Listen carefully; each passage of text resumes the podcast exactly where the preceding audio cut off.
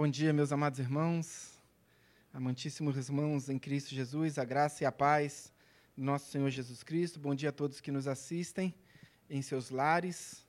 Sejam todos muito bem-vindos a mais uma aula da Escola Bíblica Dominical da nossa igreja, Igreja de Nova Vida de Vila Isabel.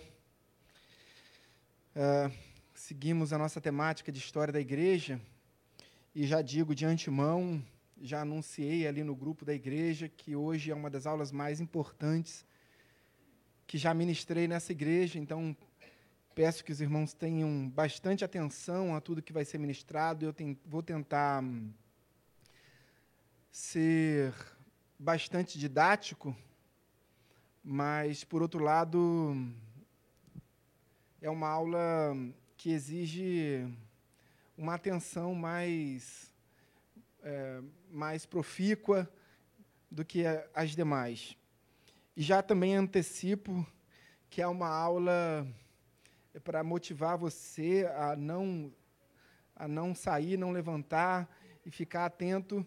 Tudo já vou antecipando que é uma aula extremamente chata, mas eu confio que você vai me suportar até o final.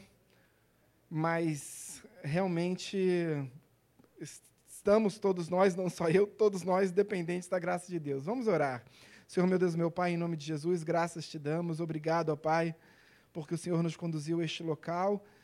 Nos abençoa na ministração dessa aula. Usa-nos, Pai, usa a mim como, como professor da Escola Bíblica Dominical, usa a igreja, Deus, para a absorção do conhecimento.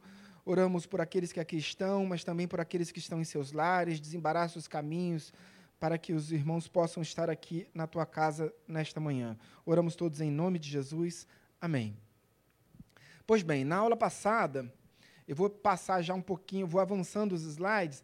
É, Gabi, pode colocar o primeiro slide. A gente encerrou a aula passada, a gente estava vendo nas últimas aulas do ano.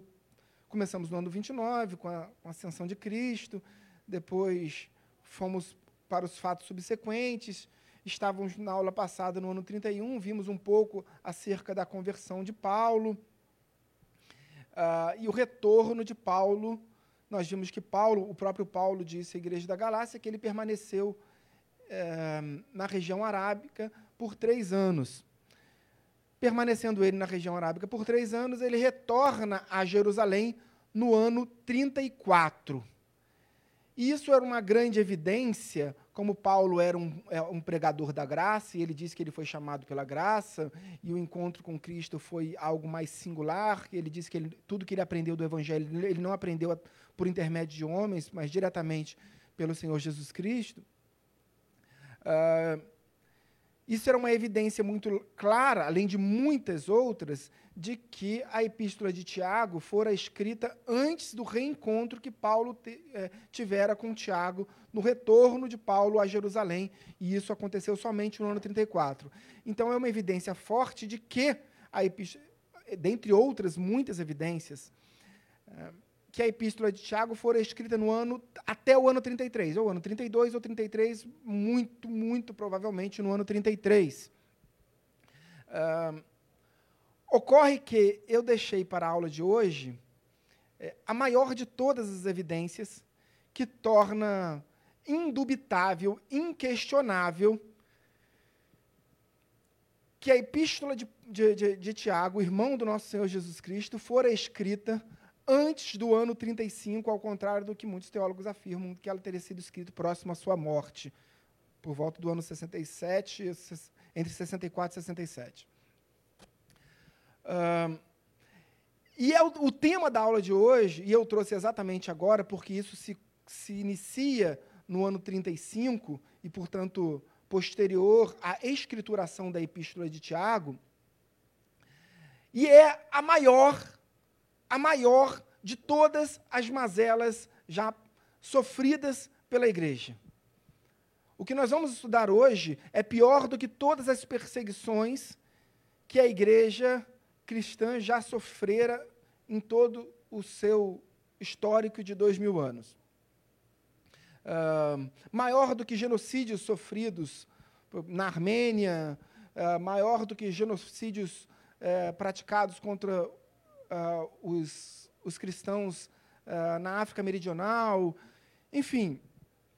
Uh, nada se compara ao que se inicia no ano 35 com um único intuito de destruir a igreja. E por vezes isso aconteceu. Nós temos o exemplo da, da igreja de Samaria, que se inicia é, logo após o início da perseguição, ou seja, após o martírio de Estevão. Se levantam-se, um pouco antes, se levantam os sete diáconos, dentre eles Estevão era o principal, e ali considerado uma espécie de decano. Mas um desses diáconos, chamado Filipe, ele vai para Samaria e prega o evangelho. Milhares de pessoas são convertidas no evangelho em, na Samaria, uh, uma cidade desvirtuada. Nós vimos aqui desde o século VII, quando a doutrina de Sargão II foi imposta na Samaria, do sincretismo religioso. Nós já vimos isso, eu não vou rever. Mas ali milhares de pessoas são, se convertem o, o fato chama tanta atenção dos apóstolos em Jerusalém que Pedro e João vão até a Samaria e impõem as mãos sobre aqueles homens, sobre aquelas pessoas que se entregaram a, que, entre, que, se entregaram a Cristo e ali foram batizados, enfim. É, e nós não temos mais notícias da igreja de Samaria. A igreja de Samaria deixou de existir, ainda que naquele ano. Ela já fosse um, uma força, uma potência, porque era a segunda igreja, a primeira igreja fora da cidade de Jerusalém, e uma igreja já nascida muito forte. E ela, nós não temos notícias em todo, em todo o cânon, a partir da existência dessa igreja, sobre a história da igreja. E há um indício muito forte de que essa igreja foi dizimada por esta mazela, e é, não é apenas uma conjectura, é um entendimento dos pais da igreja, da patrística. Então, tanto os pais gregos quanto os pais latinos também têm esse, esse entendimento. Sobretudo os pais gregos que estavam ali mais próximos temporalmente. então vamos lá. No ano 31, Tibério era o governador, era o imperador, já disse, era o segundo imperador da dinastia Júlio-Claudiana, uh, o que alguns poucos chamam de dinastia dos Júlios, mas eu entendo que é mais correto falar de dinastia Júlio Claudiano. Governador da província da Judéia era Pôncio Pilatos, que acumulava o cargo também como de, como de procurador-geral de Roma, o que era uma exceção, não era natural. Porque o procurador-geral ficava na capital romana, e a capital romana não era Jerusalém, era Cafarnaum. Então, se nós seguíssemos a linha ordinária, a linha natural, o procurador-geral o governador seria Pôncio Pilatos, mas o procurador seria Herodes Antipas, que era o governador uh, da satrápia uh, da Galileia. Próximo slide. Então, no ano 33, nós tivemos a epístola de Tiago, vimos todos, todos os fatos, as conjecturas que nos levam ao entendimento uh, de que a epístola de Tiago fora escrita nesse ano, muitas, muita, muitas evidências, sobretudo o fato de Tiago também ter escrito exclusivamente aos judeus da dispersão, não fala de graça, só fala de, de questões procedimentais, uma carta absolutamente pastoral e nada teológica. E aí a gente entra, próximo slide, a gente entra no ano 34, quando Paulo retorna para Jerusalém, tem um encontro ali com, com, com Cefas, Pedro, e também com Tiago. E aí, no ano 35, se inicia a, a doutrina do gnosticismo no seio da igreja cristã. O gnosticismo, só para vocês terem uma ideia de como isso tem passado ao léu na história da igreja e como isso tem sido deixado de lado uh, para nós que somos cristãos. Todos, todos, eu digo todos, quando eu digo todos, eu não faço exceção. Todos os escritos, as epístolas, tanto as 13 epístolas paulinas, quanto as epístolas de João, quanto a epístola de Judas, uh, quanto a epístola aos Hebreus, todas combatem veementemente a doutrina maléfica, é, diabólica do gnosticismo. Qual, qual dessas doutrinas, qual dessas epístolas não combate o gnosticismo? A epístola de Tiago. Por quê? Porque ela foi anterior ao início do gnosticismo. O, o gnosticismo se inicia no ano 35 e exatamente aonde? Na igreja de Samaria. O que, que é o gnosticismo? O gnosticismo é uma espécie de religião esotérica, uma seita esotérica, uma seita. Hum, a gente pode entrar na classificação do que é seita, o que é religião. A gente vai é, entra isso em outro dia, porque senão a gente não teria como terminar a aula de hoje. Uh, mas só para vocês terem uma ideia, era uma mistura da filosofia grega com o sincretismo religioso da Samaria e o sincretismo religioso é, acentuado pelas doutrinas, pelas seitas hindus, é, egípcias e sírias na Samaria. Mistura tudo isso, bota num um caldeirão de bruxa, e o que sair dali, isso é o gnosticismo. O que, que pode sair dali? Uma variedade de doutrinas inúmeras tanto é que até os dias de hoje não é possível é, quantificar é, o número de, de, de, doutrinas, de variáveis doutrinas é, dentro do gnosticismo. São inúmeras. Queridos, inúmeras, estou dizendo assim, centenas, talvez muitas centenas. Não é possível quantificar. A gente vai falar um pouquinho rapidamente é, para que a gente possa compreender o que de fato foi o gnosticismo, quando se inicia, quando se termina. Fato também que a gente tem paralelos. Claro que o gnosticismo é, tão combatido na Bíblia, ele foi um, um, gnosticismo que perdurou ali da segunda metade do primeiro século, né, sobretudo se inicia na primeira metade ainda, no ano 35, mas ele ganha força na segunda metade do, do, do primeiro século e se estende de uma forma muito veemente, muito forte, até o final do segundo século. Tá?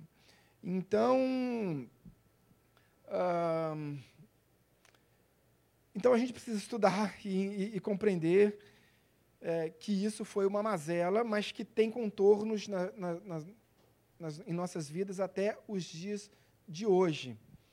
A gente pode fazer, inclusive, certos paralelos em relação a algumas correntes doutrinárias que hoje se auto-intitulam cristãs. Não sei se cabe aqui fazer, trazer exemplos. Vamos avançar. Justino Mártir. Justino Mártir foi um dos principais pais da igreja.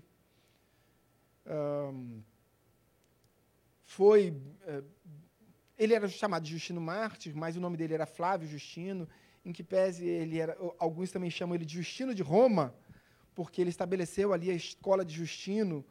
É, tem um, um, um, dos livros, um livro do, de história da igreja do, do Bruce Shelley, tem um, eu vou ler rapidamente. Quando Justino Mártir é preso em Roma, e julgado perante o imperador, e ali ele é questionado por um juiz pagão, e aí sobre as, sobre as reuniões dos cristãos em Roma, né, isso no segundo século. Então ele responde, Justino Martin responde, vivo no segundo andar da casa de um certo Martin, perto dos banhos de Timóteo. Tenho vivido lá desde que vim para Roma, pela segunda vez. Não conheço qualquer outro lugar de reunião. Isso é muito interessante, porque de fato ele estava falando a verdade. Ele não conhecia nenhum lugar de reunião dos cristãos em Roma. Ele não estava querendo livrar a cara dos, dos cristãos. Ele, e ele continua dizendo assim: Todos os que me visitaram, a eles instruí sobre a doutrina da verdade. Sim, sou um cristão. E ele diz isso, e ali, evidentemente, por se considerar um cristão, ele é, uh, ele é condenado à morte, é morto ele é decapitado. Me fugiu se ele é decapitado ou enforcado, mas eu acho que ele é decapitado. Uh, e isso é muito interessante, porque a gente vai acompanhar a história dos pais da igreja para compreender como todos eles também, assim como os escritos canônicos, todos os pais da igreja combateram uh, também veementemente as doutrinas gnósticas. Olha o que, que diz Justino Mártir na primeira apologia. São duas apologias, são dois livros escritos, são três livros escritos por Justino Mártir. Os dois primeiros são chamados de, de apologias. É apologia ao cristianismo. É, os demônios têm incitado certos homens, um tal Simão, samaritano, um certo Menandro, também samaritano. Ele está falando do início do, do, gnosticismo. Olha onde se inicia o gnosticismo. Um tal Simão, da onde? Samaritano. Um certo Menandro, também samaritano. Um tal Marcião, com a ajuda de demônios, tem feito muitos homens a proferir blasfêmias e negar o Deus verdadeiramente criador do universo. Estes, lamentavelmente, são chamados cristãos. A gente vai entender é, sobre o corpo doutrinário do gnosticismo e vai entender melhor a frase de Justino Marte, quando ele diz que os gnósticos negavam a existência do Deus Criador. Ele não, não negava a existência de um Deus e não negava que por Deus todas as coisas tinham sido criadas. Mas os gnósticos entendem que uh, o mundo terreno, o mundo como nós conhecemos, ele não fora criado diretamente por Deus, mas por mediadores. E mais precisamente, por o último dos mediadores, o chamado demiurgo. Uh, o que, que eram mediadores? Eram seres que tinham espécies de plerumas, que eles chamavam, era dentro da doutrina gnóstica, mas partículas de Deus. E esses seres tinham partículas de Deus. E à medida que eles estavam mais, eles eram classificados em categorias e em pares, e à medida que eles estavam mais próximos de Deus, eles tinham mais partículas de Deus.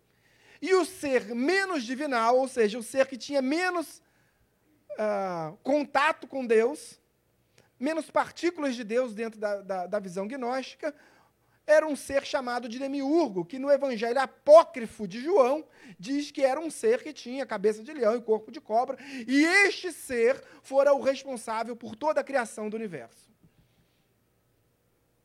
Uh, também negavam, evidentemente, uh, o sacrifício expiatório de Cristo. É, era fundamental da, da, da, do corpo doutrinário gnóstico. Um, repelir essa ideia de que Cristo, de que Jesus, o Cristo, tenha ali realizado um sacrifício expiatório, ou seja, um sacrifício vicário, substitutivo, em favor da humanidade. Próximo slide. E aí a gente vai trazer uh, um pouco dessas correntes para que a gente entenda e vai ver na Bíblia como essas correntes foram combatidas. Tá? Primeiro, existem duas divisões dentro do gnosticismo, que é a corrente do movimento uh, gnosticismo, do gnosticismo persa e do gnosticismo sírio-egípcio. O gnosticismo persa é muito reduzido, muito extremamente reduzido, e o gnosticismo sírio-egípcio é o que ganha contornos praticamente até os dias atuais. Se você estudar algumas correntes eh, gnósticas, você vai ver que, que tem braços até os dias de hoje e, e algumas, inclusive, utilizando os mesmos, as mesmas nomenclaturas e classificações do gnosticismo do, do primeiro e segundo século. Se não for difícil.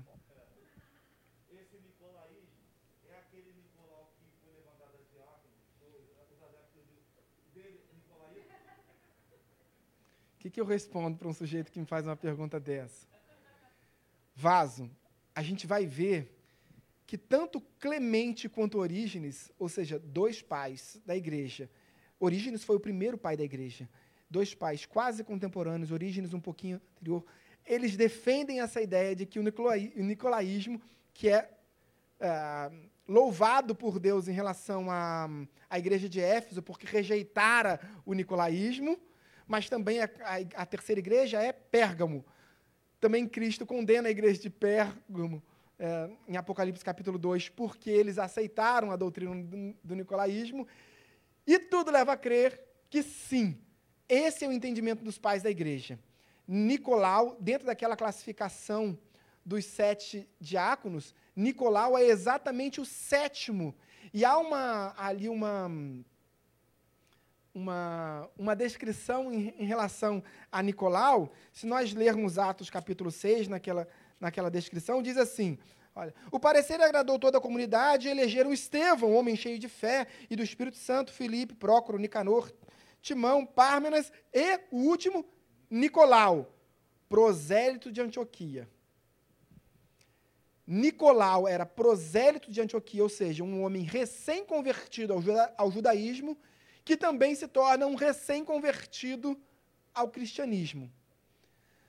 Uh, e este homem em algum momento teria se desvirtuado da fé e encabeçado uma das principais correntes, talvez se não a principal corrente é, gnóstica da história da humanidade. Esse é o entendimento. A Bíblia não descreve, não faz essa vinculação direta do nicolaísmo com este Nicolau, mas este é o entendimento de Orígenes uh, e de outros pais da igreja mas sobretudo de Clemente, que era mais próximo temporalmente, também porque uh, ele era, Nicolau era de Antioquia. Né? E, esse, e esse fundamento foi muito forte para entender que se referia à mesma pessoa. Está vendo? Jesus! Fazer uma seleção, tem que fazer a pergunta antes para eu ler em casa, estudar. Senão não, não, não, não sei responder. Mandeísmo. Gnosticismo persa. Mandeísmo. Primeira corrente do mandeísmo, eu nem ia falar sobre cada uma delas. Assim, mas só para você entender. O mandeísmo era primeira, uma das primeiras correntes gnósticas que dizia assim: olha, é, Jesus não é Cristo. Cristo é João Batista. Isso é uma singularidade. Eu não vi, não encontrei em outras centenas de correntes gnósticas outra corrente que diga que João Batista era o Cristo. Mas tinha assim, dentro do mandeísmo, é, o que salvava era o batismo. Enfim, você podia viver num, num mundo de ascetismo ou de sincretismo, enfim, dentro da corrente gnóstica, você, se você fosse batizado dentro da doutrina de João Batista, você seria salvo porque João Batista era o Cristo.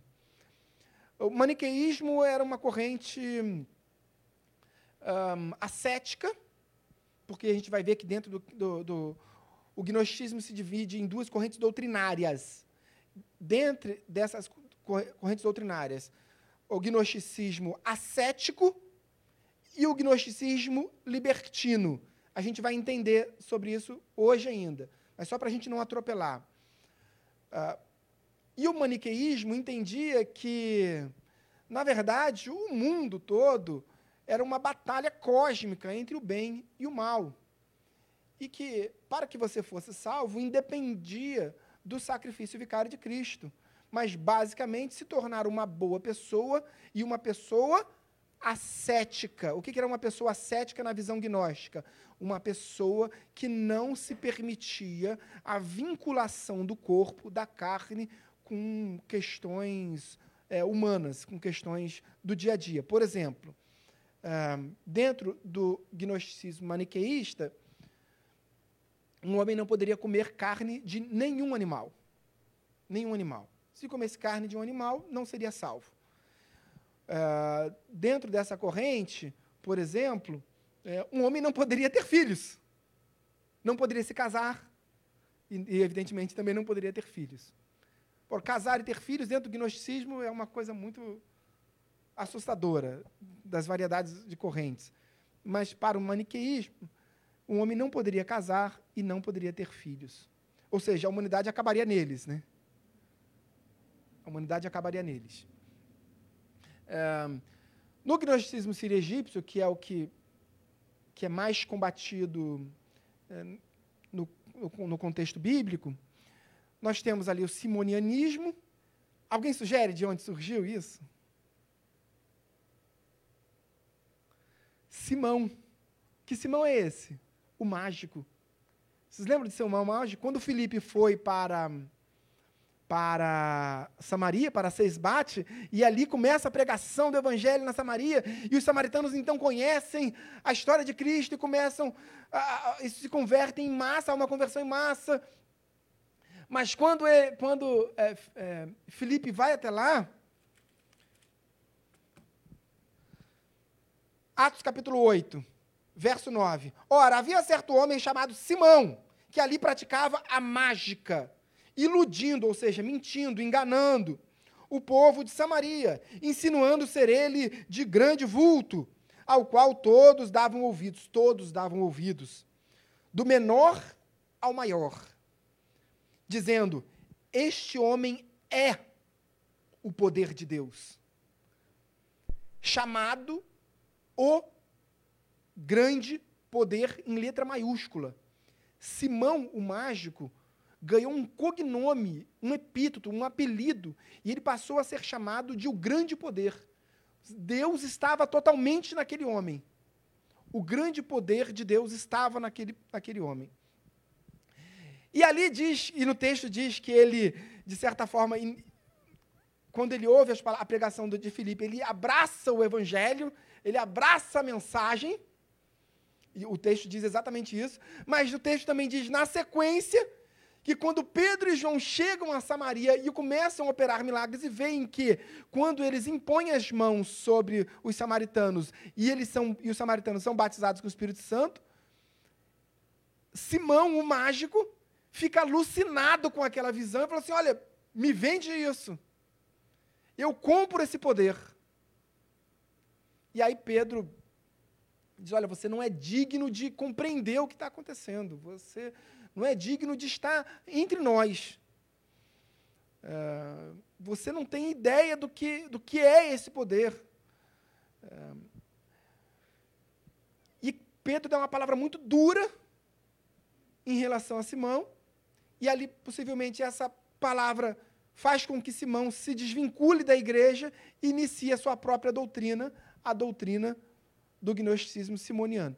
É, e aí você ver uma coisa, como também, como também tem paralelos. Assim, tudo isso tem paralelos. Eu poderia trazer vários paralelos, eu não queria ficar citando nomes, mas eu poderia citar, no caso do, do simonianismo, uh, você sabe, se você olhar no dicionário, o que, que é simonismo, não simonianismo. Simonianismo é a corrente doutrinária gnóstica. Se você olhar no dicionário, o que, que é a palavra simonismo? O que, que é? É a venda de favores espirituais. É a venda de favores espirituais. O que, que a Igreja Católica fazia, sobretudo até o século XVI? A venda de indulgências, a venda de favores espirituais. O que já era combatido desde os primeiros apóstolos. Um, queridos, eu estou evitando de fazer referências ao, ao contexto atual. O menandrismo é uma espécie, após a morte de Simão, Menandro era também ali, seguia a corrente de, de, do simonianismo, mas ele se desvincula um pouco após a morte, segue como um grande, um grande líder e e cria sua própria doutrina, mas que não se afasta muito em relação ao que era o simonianismo. E o nicolaísmo é aquilo que nós já falamos um pouquinho. em algum momento da história, Nicolau se perde e, e cria sua, do, sua doutrina, que era basicamente uh, retirar de Cristo o poder sacrificial do seu sangue. Um dos pais da igreja, ele combate isso veementemente, Inácio de Antioquia. Vocês conhecem esses livrinhos aqui, ó, da patrística? A coleção da patrística, queridos. Como eu sou apaixonado por esses livros. Olha, depois, depois um, de História dos Hebreus, porque o Flávio Josefo não é considerado um pai da igreja, mas em relação ao conteúdo histórico, nada se assemelha à patrística. Primeiro, o, o livro mais, mais confiável historicamente, evidentemente, é a Bíblia. Depois, a gente caminha por História dos Hebreus, que, por História dos Hebreus não, por todos os livros do Flávio Josefo. Né? História dos Hebreus é um dos livros do Flávio Josefo. É porque aqui no Brasil, sobretudo a CPAD, ela publica História dos Hebreus e dentro de História dos Hebreus estão ali antiguidades judaicas, guerras judaicas 1 e 2, estão todos os livros ali do Flávio Josefo. É, mas olha o que diz Inácio de Antioquia, a igreja de Esmirna. Então, essa coleção da patrística, só para não cortar o, o, o, pensamento, essa coleção da patrística é valiosa. Os livros não são muito caros se nós compararmos com outros livros. Eles são todos publicados pela editora Paulus, que é uma editora católica. Um, são 36, talvez 36 livros publicados com todos os escritos conhecidos dos pais da igreja. Alguns têm um livro, por exemplo, o, o quarto livro é o, é, é o livro de Ireneu de Lyon, que é contra as heresias. Em verdade, ele foi publicado no Brasil com esse título, aliás, já conhecido na, na, desde a da, da Idade Média como Contra as Heresias, mas ele inicialmente ele tinha outro título que eu também não vou me lembrar. Mas, vamos lá, olha o que diz Inácio, isso no segundo século. Que ninguém se engane. Até para os seres celestes, a glória dos anjos, os principados, visíveis e invisíveis, se não crerem no sangue de Cristo, haverá julgamento. Esse é um capítulo do livro do Inácio, que é, uma, é publicado como um livro, mas é uma carta também à igreja de Esmirna. E esse capítulo dessa carta diz contra as heresias, né? as heresias gnósticas. E ele continua dizendo: olha, se não crerem no sangue de Cristo, haverá julgamento. Quem puder compreender, compreenda. Ninguém se orgulhe de seu posto. Fé e amor é tudo, e nada lhes é preferível. Considerai aqueles que têm opinião diferente sobre a, sobre a graça de Jesus Cristo, que veio até nós, como eles são opostos ao pensamento de Deus não se preocupam com o amor, nem com a viúva, nem com o órfão, nem com o oprimido, nem com o prisioneiro ou liberto, nem com, com o faminto ou sedento. Assim, o texto é muito longo, mas ele combate veementemente. Ele fala que alguns é, é, não foram persuadidos nem pelas profecias, nem pela lei de Moisés. E ele cita isso, a lei de Moisés, como esclarecendo que muitos desses gnósticos, muitas dessas correntes gnósticas nasceram dentre judeus. Dentre judeus, dentre aqueles que professavam a fé é, judaica. Queridos, nós vivemos num bairro que é a. Vocês conhecem o racionalismo cristão?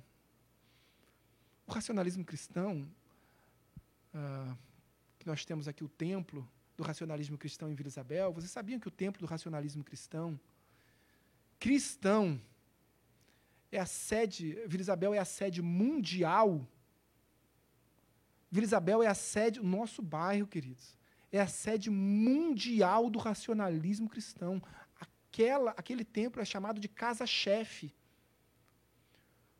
Racionalismo cristão, que se auto-intitula cristão, mas nasceu no Espiritismo.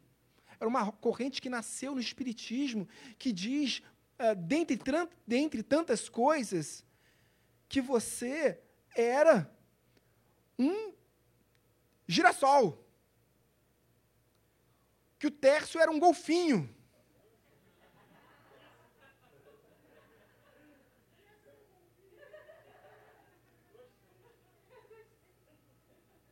Imagina, Germes uma margarida.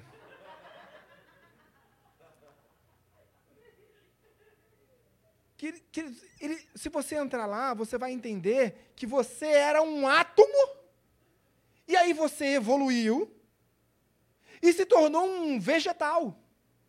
E continuou evoluindo e se tornou um vegetal mais pomposo, deixou de ser uma, uma margarida para ser um girassol. Um exemplo um vegetal. E você foi evoluindo, então você se tornou um animal. Talvez um porco, talvez um jumento, para acreditar nessa doutrina. ou e aí foi evoluindo até que você chegou a ser um humano.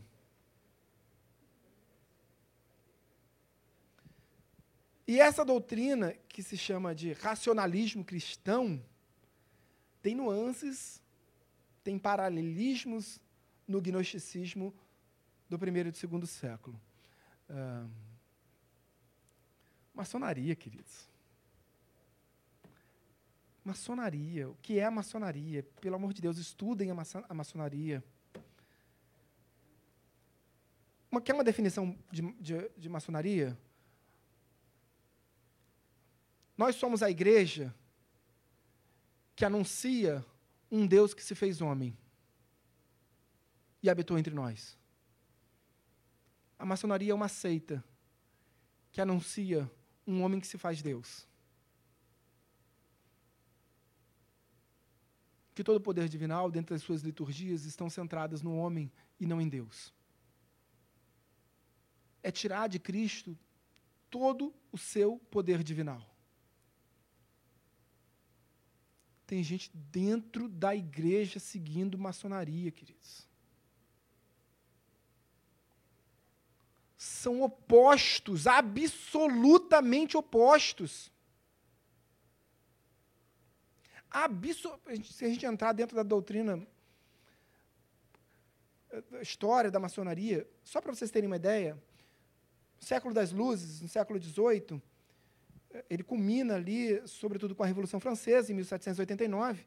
E em 1789, é, no auge do iluminismo, em Paris tinham 120 casas maçônicas. Se você estudar todas as correntes históricas mais recentes, estudos mais contundentes, historiadores renomados, você vai ver a grande influência da maçonaria na própria Revolução Francesa.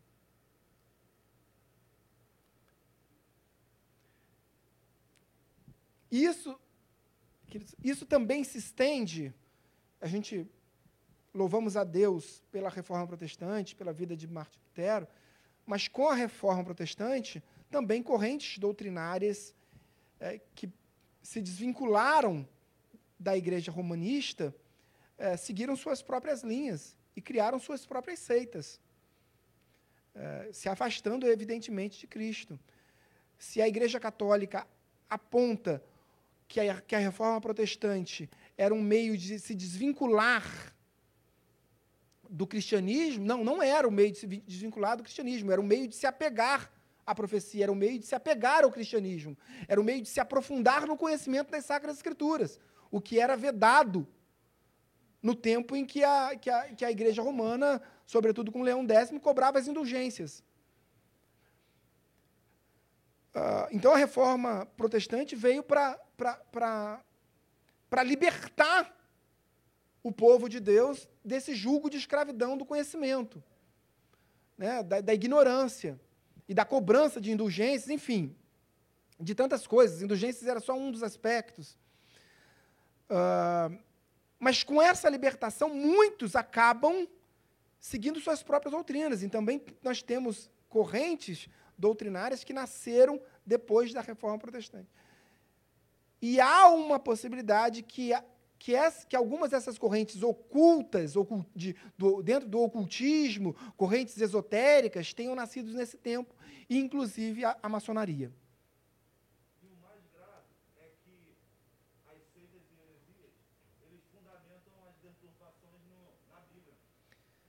as. Não, não, tem, não tem a menor dúvida, sobretudo se, o que a gente a gente precisaria entrar numa classificação dentre seitas, o que é seita heresia, então, mas é é exatamente isso. É, algumas seitas, por exemplo, e por que, que elas são classificadas de seitas? Porque elas utilizam o texto e desvirtuam o texto, é, a escrituração do texto. Elas mudam o texto. E por isso elas são classificadas de seitas. Tá? As heresias, elas não mudam o texto, elas utilizam o próprio texto. Tem muitas classificações, mas, enfim, basicamente é isso. Mas todas elas, o Rodrigo está coberto de razão, todas elas fundamentam, é, em, em maior ou menor grau, no texto bíblico. Queridos, vamos avançar, que eu separei 20 slides.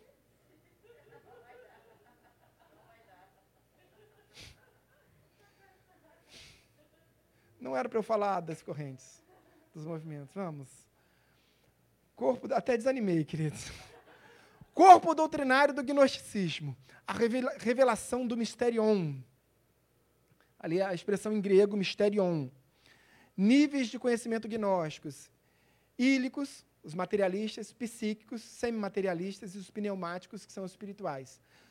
E dentro dessa classificação, os ílicos, que são. Então, por exemplo, todas as correntes, são muitas, eu disse aqui, centenas, centenas, centenas, centenas.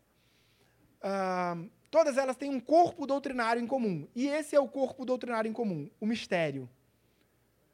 E dentro, dentro do conhecimento desse mistério, aqueles que poderiam ter ou não o conhecimento desse mistério. Então, o mistério, o mistério é o que atrai as pessoas para o, o que atraía as pessoas para o gnosticismo. Atraía pela vaidade, atraía pela curiosidade, atraía pela mesma forma que a maçonaria atrai os seus discípulos, né, os seus seguidores, é, atribuindo a eles um grau de de conhecimento maior do que os de, do, dos demais. Olha, você é muito importante.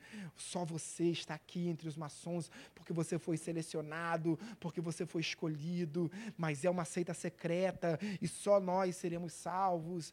Então, é um, e, e você vai conhecer o nosso mistério. Isso mexe com a vaidade do ser humano. Uh, e, e eles absolutamente se despencam nessa imoralidade espiritual e afastam de suas vidas o evangelho que é universal. Então, os ílicos são, dentro dessas classificações dos povos, assim, de, os, as pessoas dentro, dentro do gnosticismo são classificadas em ílicos, que são os materialistas, que são um, dependendo da corrente gnóstica, mas vamos dizer assim, 90% da população, 90% da população é, já está fadada ao inferno. São os ílicos, são materialistas e não têm chance alguma de serem salvos. Por mais que, que, que façam tudo conforme a doutrina do gnosticismo, não há possibilidade de serem salvos. Então, 90% já está fadada ao inferno. 90% é um número que eu estou conjecturando. Uh, os psíquicos, que são os semimaterialistas, e os, os psíquicos, eles podem ser salvos, mas eles precisam eh, seguir exatamente a doutrina da, que seguem ali dentro da, da, da, daquela carreira gnóstica. E os pneumáticos, que são os espirituais. Esses estão salvos para sempre. Façam o que quiserem fazer, estão sempre salvos e é exatamente isso que eu disse. Assim, façam o que quiserem fazer, estão, estarão sempre salvos. A gente vai analisar isso. Próximo slide. Por isso Paulo escreve à igreja, queridos, são centenas de versículos bíblicos combatendo o gnosticismo. Só para vocês terem uma ideia, nós temos duas epístolas da Bíblia que são exclusivamente epístolas que combatem o gnosticismo de ponta a ponta. De ponta a ponta. A epístola paulina escrita a Tito e a epístola do irmão do nosso Senhor Jesus Cristo, Judas. Essas duas epístolas, a epístola de Judas é, em que pese ela não seja clara em relação a isso, ela é destinada a, muito provavelmente, aos judeus da Ásia Menor ou seja, muitas igrejas é, que se concentravam na Ásia Menor. Ah, olha o que Paulo diz à igreja de Colossos. Igreja de Colossos. O mistério, o misterion, justamente para atacar o gnosticismo, que estiver oculto, o ocultismo do, do, do, gnosticismo, dos séculos e das gerações, agora, todavia, se manifestou aos seus santos, aos quais Deus quis dar a conhecer qual seja a riqueza da glória deste mistério, misterion, entre os gentios, isto é, Cristo em vós, a esperança da glória. Paulo disse: olha, o mistério do gnosticismo foi revelado. E o mistério é Cristo em vós. A esperança da glória.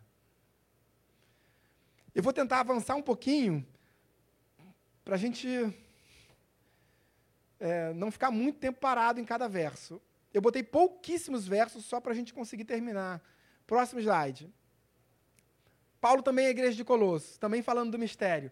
Para que o coração deles seja confortado e vinculado juntamente em amor, e eles tenham toda a riqueza da forte convicção do entendimento, para compreenderem plenamente o mistério de Deus, o mistério de Deus, Cristo. Novamente dizendo, se referindo que o mistério de Deus, o mistério uh, do, do o misterion do gnosticismo era Cristo. Paulo fez isso, Paulo era muito estrategista, né? ele fez isso quando escreveu aos gregos de Corinto em relação a, aos deuses, às divindades. Lembra quando Paulo falou do Deus desconhecido? Ah, esse Deus desconhecido, esse é Cristo. Próximo slide. Paulo escrevendo a seu filho na fé Timóteo, Timóteo que era pastor da igreja de Éfeso, também na Ásia Menor, Éfeso que era a maior cidade, era a segunda maior cidade de todo o Império Romano. Era a maior cidade da Ásia Menor. Deus deseja que todos os homens sejam salvos e cheguem ao pleno conhecimento, gnose. Porque tanto Paulo, a igreja de Colossos, quando ele falou ali do pleno conhecimento, da plenitude do conhecimento, e como agora, porque isso era a raiz do, do mistério uh, do, do gnosticismo. Porque o gnosticismo entendia que só os pneumáticos chegavam ao pleno conhecimento, à plenitude do conhecimento. Deseja que todos, todos, todos, e não apenas os pneumáticos, todos os homens sejam salvos e cheguem ao pleno conhecimento, gnosis, do conhecimento da raiz de gnosis, da verdade. Porquanto há um só Deus e um só mediador entre Deus e os homens, Cristo Jesus, homem. Eu não vou continuar esse texto a partir daí, porque esse texto é muito importante, e só para vocês terem uma ideia da importância desse texto, de como ele é conhecido por nós e, ao mesmo tempo, ele é, foi fundamental para combater o gnosticismo, que eu só nessa, nessa aula, eu separei esse texto três vezes nos outros slides. Então, vamos avançar e depois a gente volta nesse texto. Irineu de Lyon. Irineu de Lyon foi bispo da igreja de Esmirna. Ele escreveu esse livro contra as heresias, que tinha um outro título, eu não vou me recordar, mas enfim. Diz assim: Há, portanto, asseveram eles, três elementos. O ílico, que também chamam de esquerda, não tem nada a ver com partido político, com, com posição política, é porque o gráfico do, é, das doutrinas gnósticas tinha no desenho é, é, ali da elíptico da, da, do gnosticismo, trazia os ílicos do lado esquerdo e os psíquicos do lado direito. Então é só por isso. Então, que também chamam de esquerda, que há, ah, que há perecer inelutavelmente por não ser capaz de receber nenhum sopro de incorruptibilidade. Ou seja, estão fadados ao inferno. Nenhum sopro de santidade ou de incorruptibilidade. Não tem direito. O psíquico, que também chamam de direita, médio entre o pneumático e o ílico, que seria reduzido naquele para o qual se inclinará, ou seja, se ele se inclinar para a carne, estará perdido. Se se inclinar para o espírito, será salvo. Um, e o pneumático enviado para que, unido ao psíquico, por esta união recebesse aqui embaixo a sua formação. Ou seja, o ensinamento acerca do, o conhecimento acerca do mistério. Próximo slide. Já acabou a aula, né? Já até passou do tempo, né? Vamos orar. Vamos encerrar.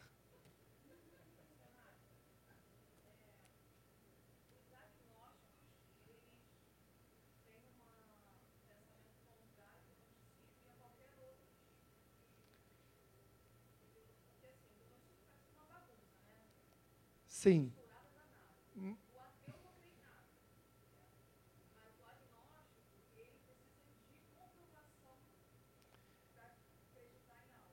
Exatamente. Não, não significa que ele não creia. Ele só quer uma, uma prova. E não necessariamente essa prova é uma prova científica.